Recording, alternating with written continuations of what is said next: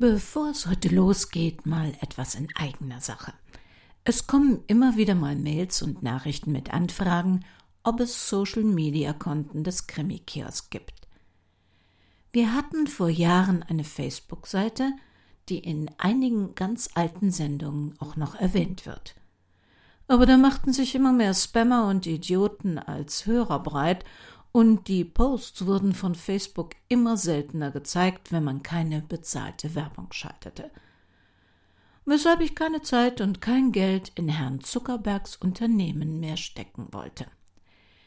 Ich habe dort allerdings einen Account unter meinem Namen, den man auch unter Krimi-Kiosk findet – Gerne kann man den abonnieren. Das kann man, indem man entweder auf Abonnieren klickt oder eine Freundschaftsanfrage sendet, wodurch Sie als Hörer, auch wenn ich sie nicht annehme, automatisch Abonnent werden.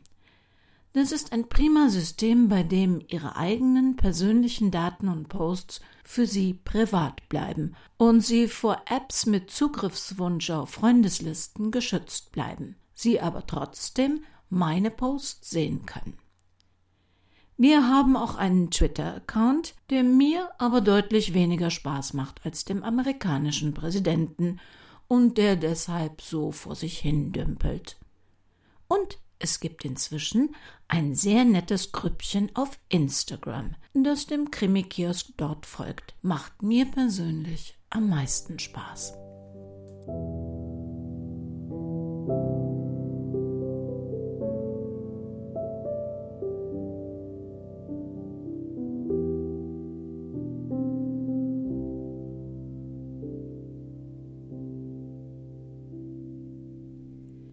Abgeschrieben. Ein Kriminalroman von Henrietta Pazzo in mehreren Episoden. Eine Produktion des Krimi-Kiosk Verlages Petra Weber in Köln. Sprecherin Petra Weber. Sie hören Episode 7.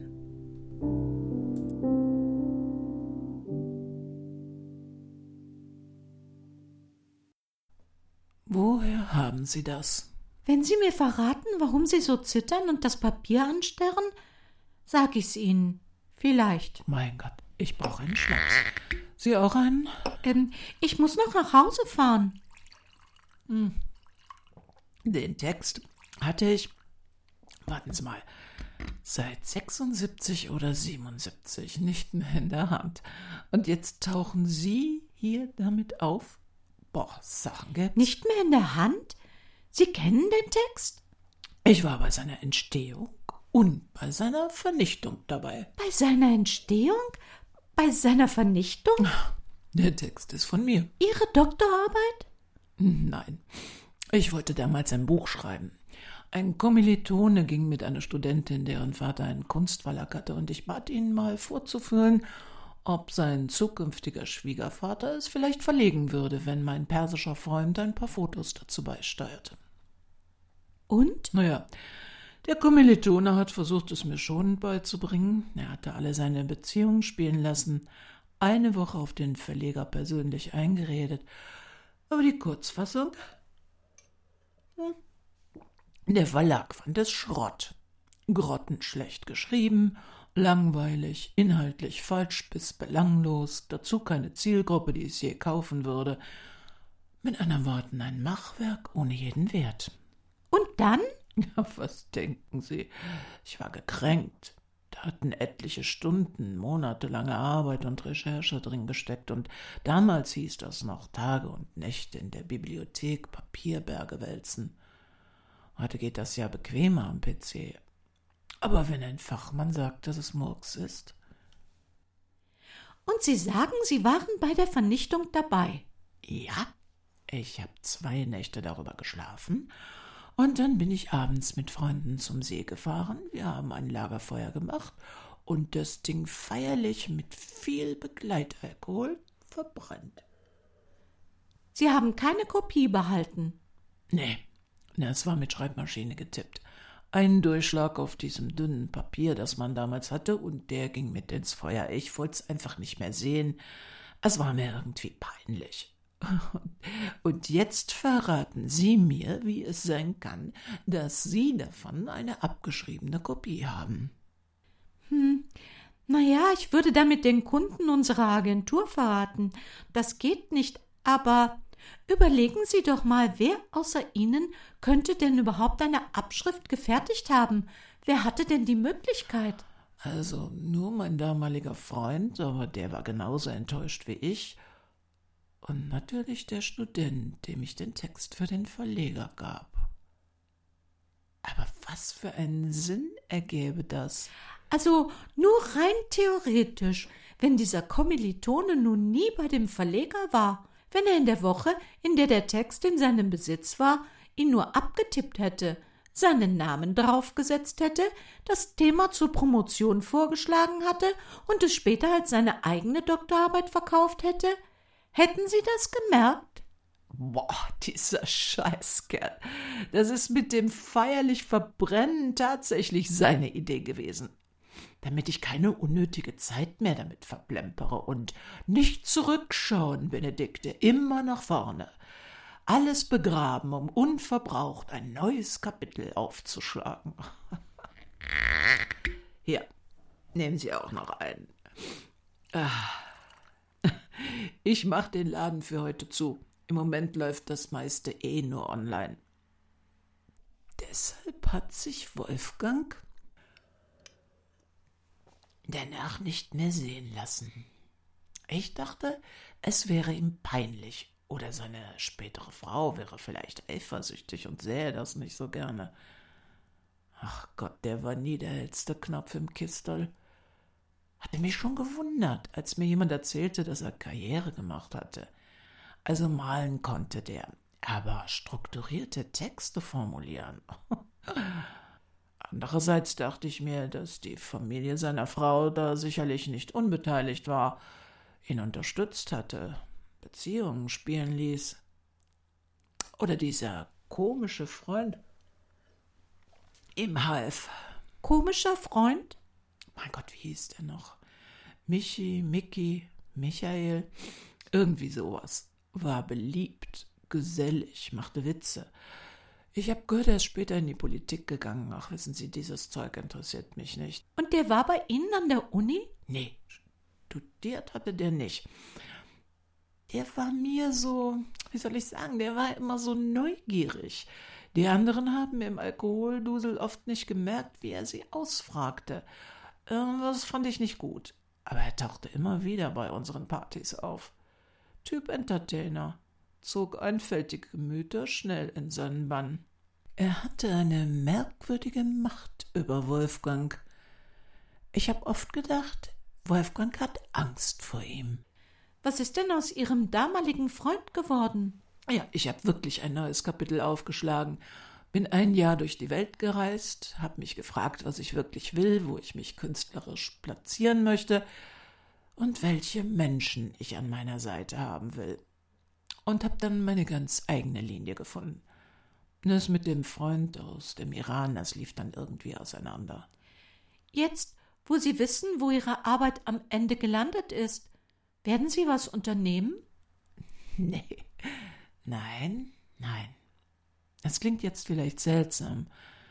Im Grunde bin ich dankbar. Dieser Misserfolg hat mich auf einen Weg geschubst, der mich rückblickend sehr glücklich gemacht hat. Meine ursprünglichen, eher akademischen, theoretischen Pläne. Nein, es ist schon gut, wie es dann gekommen ist. Ich kann zurückblicken und sagen, das war ein sehr schönes, erfülltes Leben. Mehr will ich nicht. Und Sie lassen diesen Betrug durchgehen? Ja. Was bringt es denn jetzt außer Ärger? Ihnen Ärger, weil Sie Ihren Klienten enttarnt haben. Mir, weil ich einen einflussreichen Mann angreifen würde. Er ist als künftiger Kultusminister im Gespräch. Wussten Sie das? Soll ich da jetzt in einen Lebensweg eingreifen, ihn verändern? Das hat er bei Ihnen aber auch getan. Für mich war es ein Glück. Aber wer weiß schon, was ich damit anrichte im Leben eines anderen, im Leben seiner Familie. Er weiß selbst am besten, dass er den Doktortitel nur mit Betrug erschlichen hat. In Gedanken rechne ich mir jetzt seinen Doktortitel an. Immerhin hätte ich eine Promotion mit meiner Arbeit geschafft. So kann ich auf meine vermeintliche Niederlage nach Jahrzehnten doch noch sehr stolz sein. Ein schönes Gefühl. Ich finde es richtig toll. Aber in meinem Job als Juwelierin, da brauche ich keinen Doktortitel. Nein, ähm, äh, danke, nein, ich, ich muss noch fahren. Ach, einer geht noch. So, und nachdem Sie jetzt so viel über mich wissen, will ich Sie was fragen. Wie kommt es, dass Sie einen Stock beim Gehen benutzen müssen? Und wer hat diesen wunderschönen silbernen Drachenkopf angefertigt? Also dieser Knauf, das ist ein Meisterwerk an Handwerkskunst. Ach, das ist eine lange Geschichte. Wissen Sie was? Ich habe hier ein schickes Apartment, Airbnb, steht seit Monaten wegen Corona leer. Sie können heute hier bleiben. Wir machen uns einen schönen Tag, erzählen uns was aus unserem Leben. Ich brenne auf die Geschichte mit dem Drachenkopf.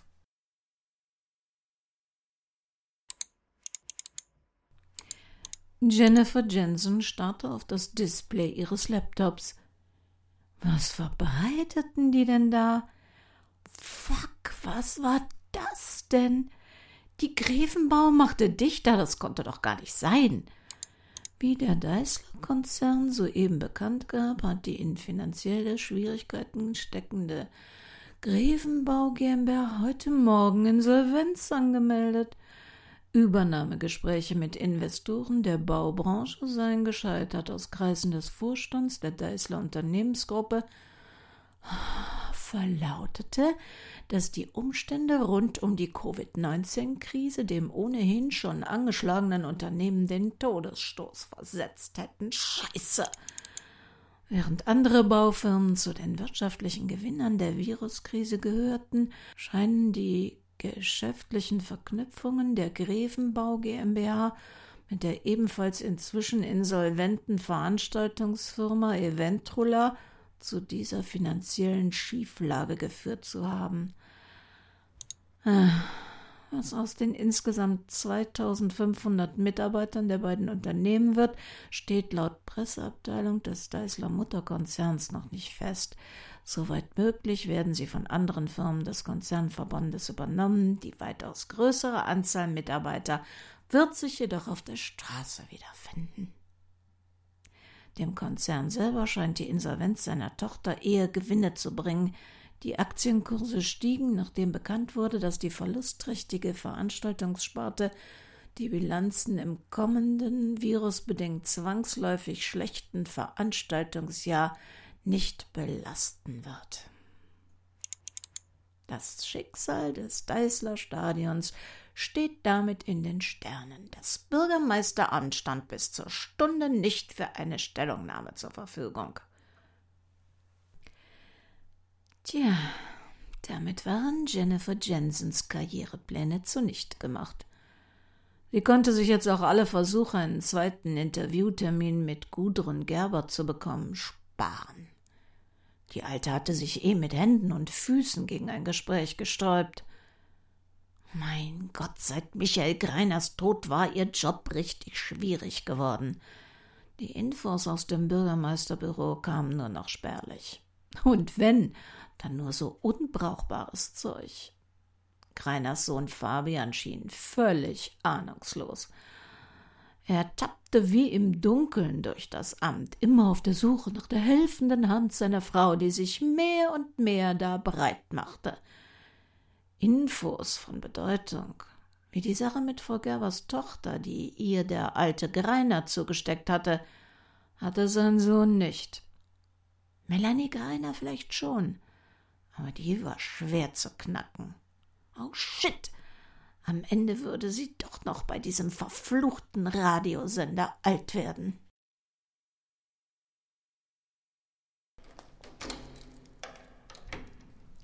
Guten Morgen oder besser Mahlzeit. Geht's auch etwas leiser? Tja, da hilft dann wohl nur Aspirin. Gestern Abend abgestürzt? Eigentlich schon gestern Mittag. Der Besuch bei Benedikte Tersteg, der war zwar sehr aufschlussreich, aber leider auch sehr alkoholhaltig. Unser Klient hat seine Doktorarbeit nicht selbst geschrieben. Was? Der hat Passagen geklaut ohne Quellenangabe? Nein, Er hat nicht ein einziges Wort selbst geschrieben. Das war nicht sein Text. Dann hat er tatsächlich jemanden bezahlt und lässt uns jetzt prüfen, ob man dem Handel auf die Spur kommt. Nein, schlimmer. Professor Dr. Richards hat nicht mal dafür bezahlt. Er hat Benedikte Terstig den Text geklaut und ohne ihr Wissen eingereicht. Oh, wow, das ist dreist. Äh, und was machen wir jetzt? Der Schwindel ist ja jetzt aufgeflogen, ausgerechnet durch uns. Wird Frau Terstig ihn ansprechen? Ich meine, wenn sie das öffentlich macht. Nein, sie hält es für einen dieser Glücksfälle, die einen im Leben zufällig auf die richtige Spur bringen. Wenn sie es anders sehe, hätte sie uns in echte Schwierigkeiten gebracht. Wir sollten die schlafenden Hunde ja schließlich nur finden und nicht wecken. Tja, und jetzt? Schreiben wir einen Bericht? Hey, Sie sind ein Betrüger, aber bitte schön die zweite Honorarhälfte trotzdem schnell überweisen? Weiß nicht. Sie haben ihn angenommen. Aber ich halte es für keine gute Idee. Ich glaube nicht, dass es das war, wonach uns dieser saubere Herr Professor hat suchen lassen. Die Wahrscheinlichkeit, auf solch einen Kommentar zu stoßen, die lag bei eins zu zig Millionen. Und zweitens, wir sollten das auf gar keinen Fall schriftlich machen oder telefonisch. Wer weiß, wer alles in seinem Büro oder Haushalt eine Mail oder einen Brief zu lesen bekommt, beziehungsweise ein Telefonat ab oder mithört. Und wir könnten damit ein ziemliches Desaster im Hause des künftigen Kultusministers heraufbeschwören. Solche Infos sind einfach zu brisant. Also können wir es ihm nur persönlich mitteilen. Aber wo wir gerade darüber reden, von Frau Gerber habe ich auch noch keinen Zahlungseingang gesehen. Immerhin haben wir schon aktiv für sie gearbeitet, auch wenn sie den Auftrag jetzt storniert. Ja, ich weiß. Sie kann kein Online-Banking und sie kam in den letzten Tagen wegen der Bauarbeiten nicht raus aus ihrem Haus zur Bank. Ich habe auch ehrlicherweise nicht dran gedacht, es mir bar mitgeben zu lassen. Mhm. Im Radio berichteten sie eben, dass die Baufirma pleite ist. Na, dann wird sie wahrscheinlich nicht mehr erleben, dass das Leck in ihrer Leitung jemals geflickt wird. Und wir bekommen unser Geld wahrscheinlich nie. Na, na, na, nicht so pessimistisch. Wir haben doch die Postkarten ihrer Tochter als Pfand. Wie ich das sehe, ist das ihre kostbarste Habe. Sie will sie mit Sicherheit zurückhaben, also keine Panik. Ähm, ich habe was Illegales gemacht. Sie? Und was? Müssen wir schließen, wenn's rauskommt? Geht einer von uns ins Gefängnis? Ach, nein. Ich habe. Ah, fragen Sie nicht wieso. Ich habe ein paar Haare von Gudrun Gerber mitgenommen. Sie haben mir Haare ausgerissen? Ach, natürlich nicht. Das hätte ich ja wohl nur mit ihrem Einverständnis gekonnt. Ich hab sie aus dem Bad aus einer Bürste. Naja, illegal, weil sie weiß halt nichts davon und wir dürfen sie natürlich für nichts benutzen. Tolle Aktion. Und was sollen wir dann damit? Ich weiß nicht, ich habe irgendwie kein gutes Gefühl mit dieser heimkehrenden Tochter, die nach Jahren so plötzlich wieder im günstigsten Moment auftaucht. Ich habe sie einfach zu ihrem Schutz mitgenommen, falls die Tochter doch keine Tochter ist. Richtig, es ist illegal, ohne Genehmigung, Querstrich Wissen der Beteiligten, DNA-Material im Labor analysieren zu lassen. Na, das macht uns kein Labor. Aber wenn wir natürlich anders haben zu glauben, dass da was faul ist, dann interessiert das auch die Polizei und Frank Siebert. Dann kann er vielleicht was tun. Mich wundert, dass Leute heutzutage überhaupt noch Fremde in ihr Bad lassen. Schließlich kommt das doch in jedem Fernsehkrimi vor. Also in mein Bad kommt keiner. Geben Sie das Tütchen mal her. Ich lege es zu den Postkarten bis zum hoffentlich nicht eintretenden Bedarfsfall. Frau Klammer, ist was? Stimmt mit den Karten was nicht? Oh Gott, sind sie weg? Nein, nein, alles gut. Aber das ist seltsam. Ich kann's gar nicht glauben. Also, das muss ich überprüfen. Aber es könnte sein, also ich glaube, ich glaube, ich weiß, wer die Karten gezeichnet hat.